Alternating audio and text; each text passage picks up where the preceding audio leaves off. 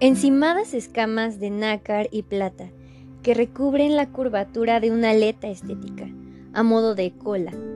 No se sabe exactamente dónde se limita la piel de porcelana, las cuales hay de todos los colores como estrellas en el cielo, y que continúa con las más pulcras y virginales dotes de las que una mujer terrenal pudiese poseer. La describo de pies a cabeza, de modo revés, porque de cabeza a aleta no me lo van a creer. Ni la más hermosa criatura terrestre se les podría parecer. Pero en efecto, si algo se les llegara a asemejar, serían las terrenales, de las que no puedo más que comparar.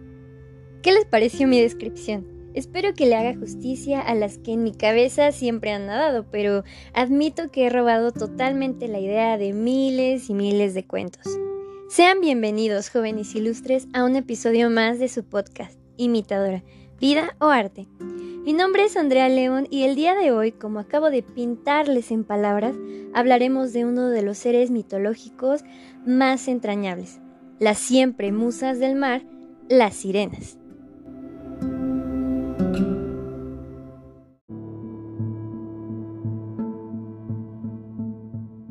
Las sirenas de entre todos los seres mitológicos de la historia siempre han captado mi profunda curiosidad porque el mero hecho de imaginar un eslabón de los humanos aislado de las tierras y fronteras que hemos construido podrían estar nadando allá dentro justo ahora.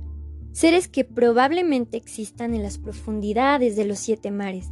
Y digo probablemente porque, contra toda explicación lógica, yo sí creo en ellas. Pero bueno, no sería la primera cosa en la que creo de la cual no he visto nunca. Pero en fin, parece ser que no solo yo soy presa de su encanto, ya que a lo largo de las civilizaciones humanas en diferentes culturas se les menciona.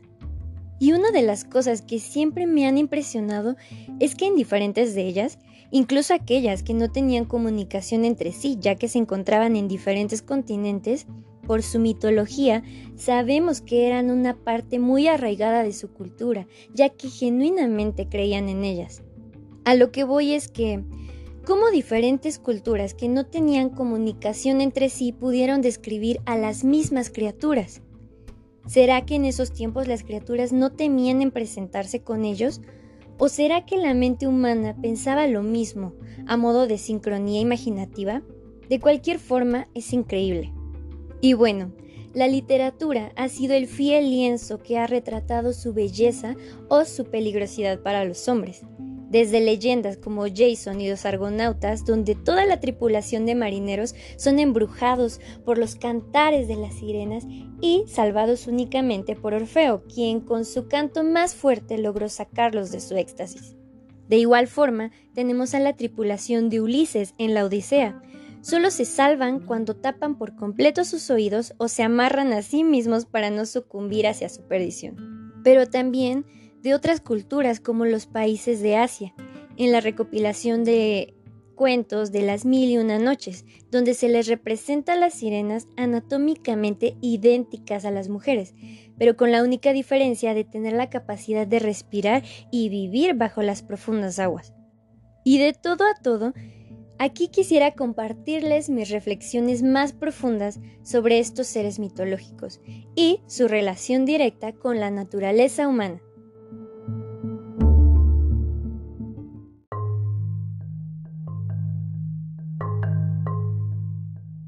Lo que he notado es que a las sirenas se les carga más sexualidad, sensualidad, emoción y pasiones que a sus semejantes masculinos, los tritones. ¿Será por su pisiforme semejanza con las mujeres? Lamentablemente sí, lo creo. Pero también, aparte de la hipersexualización y la siempre insistente necesidad de convertir a la mujer en un objeto, creo que hay autores que ven en ellas eternas musas, al igual que a las mujeres terrenales, y eso también es parte de la naturaleza humana. Una necesidad igual de básica que el sexo es el afecto. Y quisiera repartir en dos mis reflexiones, las cuales serían la devoción y la sociedad patriarcal. Todo esto basándonos en la literatura y los poemas dedicados a las musas del mar, y cómo ahora yo, yo, Andrea del siglo XXI, podría interpretar. Ok, comencemos hablando sobre la devoción. Hace poco leí un cuento llamado Ligea de Giuseppe Tomás di Lampedusa. Corríjanme si me equivoco, la verdad no sé si lo pronuncié bien, pero bueno. El cuento trata de un hombre erudito que decide confesarle su más grande descubrimiento, aventura y obsesión a un joven amigo suyo, el cual era que durante su juventud, un día entre los días de su estadía en una costa casi desierta, se encontró con una sirena. A manera de cómo la describe, era una criatura preciosa, seductora y virginal con la cual encontró la forma de mantener una relación, y no solo sentimental, sino sexual. En fin, no entrando en detalles, este sujeto tuvo que dejarla ir dado que la tierra no era su hábitat. Ella lo invitó a acompañarla a las profundidades del mar, pero él no pudo. Y algo que me encantó es que el autor no solo le da características humanas a la sirena como sentimientos de apego y pasión, sino que respetó una naturaleza salvaje, animal, que probablemente tendría, tanto en el sexo como en sus instintos, como los llamados de su manada, que no podía ignorar cada cierto tiempo, como si migraran hacia algún lado, ¿saben? Y en fin, el cuento termina cuando en un viaje en barco el sujeto erudito, a vista del capitán, miraba embelesado hacia el mar, como si alguien le hablara, y simplemente se tiró a él.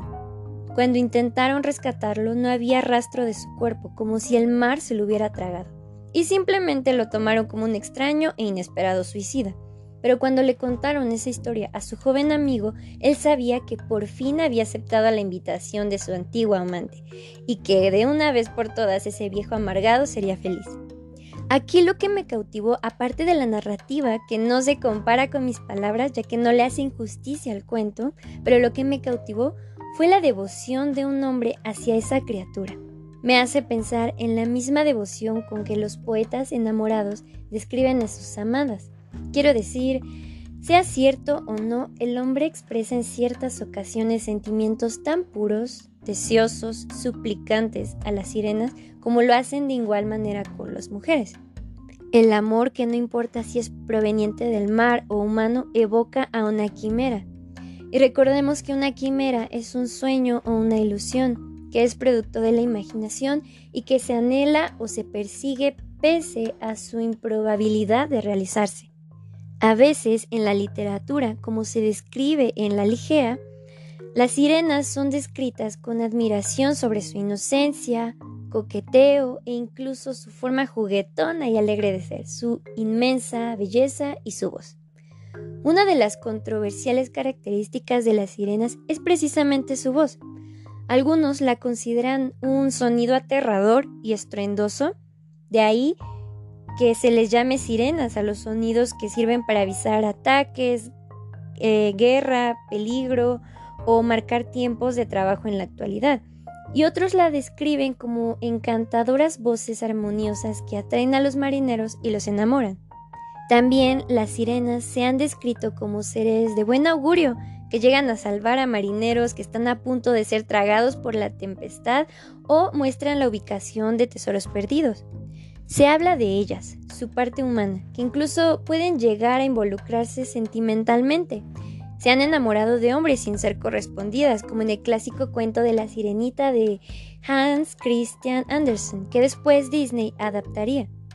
Pero a todo esto, siempre ha existido una relación entre el elemento de agua y la naturaleza que se le atribuye a una deidad femenina. Incluso la etimología hebrea del nombre de María en el cristianismo significa luz sobre el mar.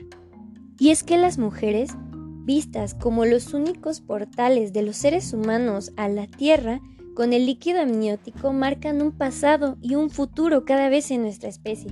Así que sí, sí tiene sentido en darle el poder de la vida y la prosperidad a deidades femeninas, contrario a las siguientes comparaciones de una sociedad patriarcal. Y bueno, esta es la otra cara de las sirenas, y retomando la premisa de la hipersexualización de ellas y no a los tritones. Agregamos la creencia de que se les divisaba como seres viscerales, caprichosos e irracionales.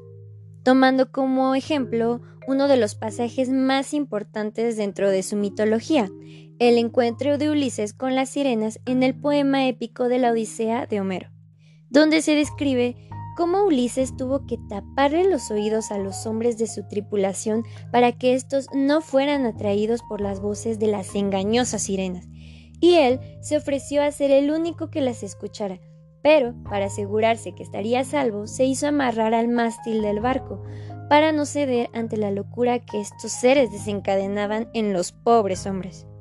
Y así, uno de los registros de estos seres es uno en los que peor fama se les atribuye. Y tal vez no es tan sorprendente, dado que en la antigua Grecia recordemos que los únicos que gozaban de derechos eran los hombres, mientras que las mujeres, junto con los esclavos, no eran considerados ciudadanos. A las mujeres no se les consideraba porque no las creían aptas para la palabra o el razonamiento. Y pues en general, a lo largo de la historia universal, las mujeres eran vistas, contrario a lo que comentábamos hace unos momentos sobre la devoción y agradecimiento, se les veía como impuras, seres sumamente sexuales capaces de llevar a la perdición hasta el más honorable caballero y siempre eximiéndose de toda responsabilidad. Pero en fin, no solo la cultura griega vio a las mujeres así por mucho tiempo, sino todo el mundo. Así que no es de extrañar que las sirenas, si bien presumen de una sensualidad innata propia de las mujeres, adoptaron de igual manera la mala reputación irracional. Siendo el terror de los marineros, si eras uno de ellos debías preocuparte por tres cosas, los motines, los cambios bruscos de viento y las sirenas porque las sirenas, como seres mitológicos, te podían seducir a base de engaños, que te tiraras al mar. He llegado a oír que no solo los dejaban ahogarse, sino que a veces se los comían vivos. Y ojo, si eres marinero, a ojo de buen cubero podrías distinguir entre una mujer decente del mar y una que no lo es. Recuerda que si es una arpía, engañosa y seductora descarada, se trata de una sirena. Pero si en cambio es más femenina, tranquila y se cepilla los cabellos con un cepillo de oro, se trata de una Nereida. Esas sí que valen la pena. Y te vas a acostar con ambas, pero las sirenas pueden comerte, mientras que a la Nereida la puedes amenazar para que acuda a tu llamado y te cante. ¿Qué puedo decir? El arte imita la vida o la vida imita el arte. Sea como sea, la sola idea de las sirenas es algo que cautivó a las civilizaciones antiguas creando alrededor de ellas un halo de confusión, pero no por eso menos interesante y misterioso. ¿Qué opinan ustedes? ¿Se quedarían con la buena o la mala reputación? Personalmente me inclino más a aquellos relatos donde se les describe como criaturas indomables, cariñosas, que de vez en vez a un buen hombre que se lo merece le han concedido el favor o el milagro de una visión, un beso, un canto o una sonrisa. Soy una romántica empedernida, ¿qué puedo decir? Sobre todo porque, siendo criaturas femeninas que se asemejan a nuestra especie, como especie, creo que nuestros primeros instintos ante algo desconocido pero cautivador que se nos presenta, nuestra reacción sería de naturaleza noble.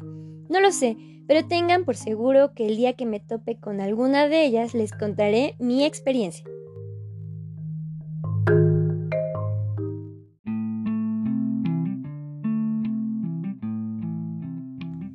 Y bueno, jóvenes ilustres, para ir terminando el episodio de hoy, pasamos a la sección de ¡Tada!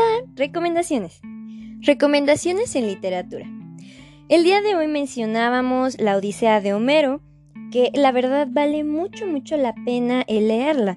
Y no solo porque es un clásico obligatorio, sino porque en él encontrarán de verdad muchas buenas travesías de humanos enfrentándose a seres mitológicos como los cíclopes, ninfas, dioses, sirenas, etc. También mencionábamos el cuento de la Ligea de Giuseppe Tomás di Lampedusa, el cual es muy hermoso. La verdad es que existen muchos, muchos, muchos cuentos preciosos sobre las sirenas de dónde elegir. Aparte del clásico La Sirenita de Hans Christian Andersen, les agregaré uno más, El pescador y su alma, de Oscar Wilde. Ahora, recomendaciones en cine. Número 1.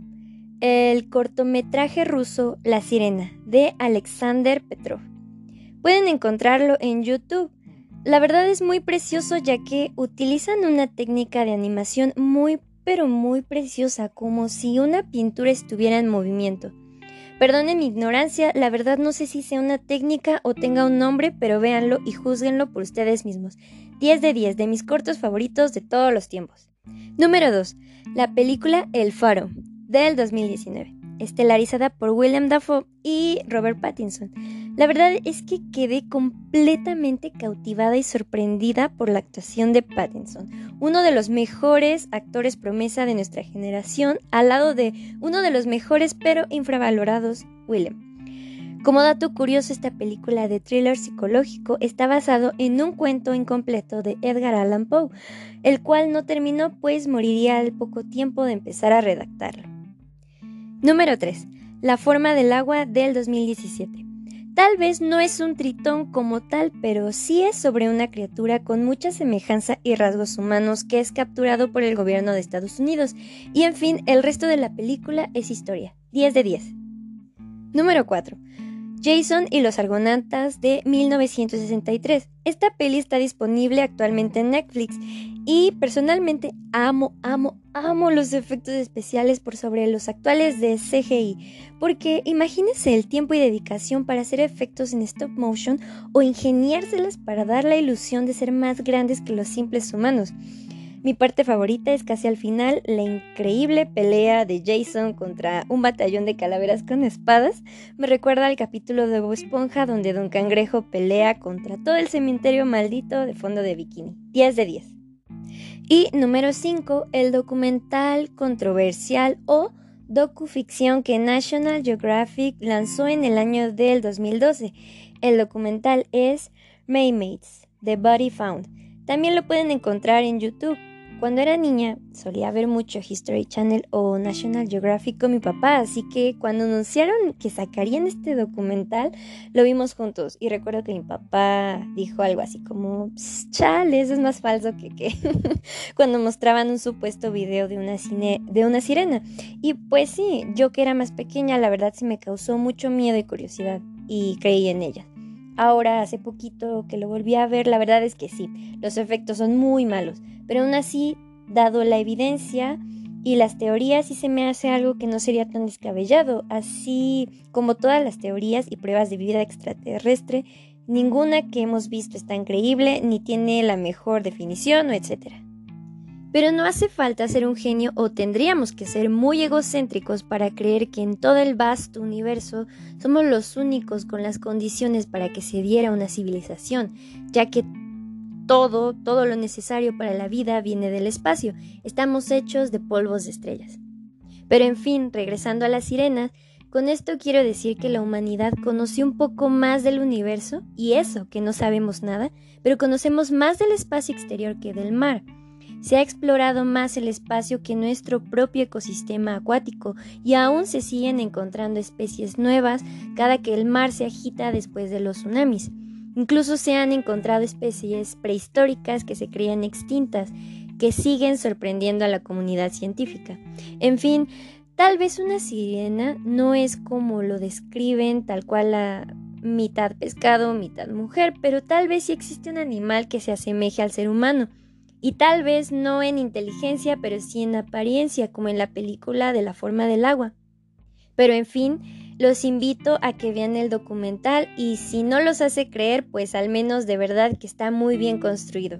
Y de debatirlo tardaríamos mucho, terminaré diciendo que no es sorpresa que el gobierno de Estados Unidos siempre quiera mantener información en secreto o robarla. No tengo pruebas de primera mano, pero tampoco tengo dudas.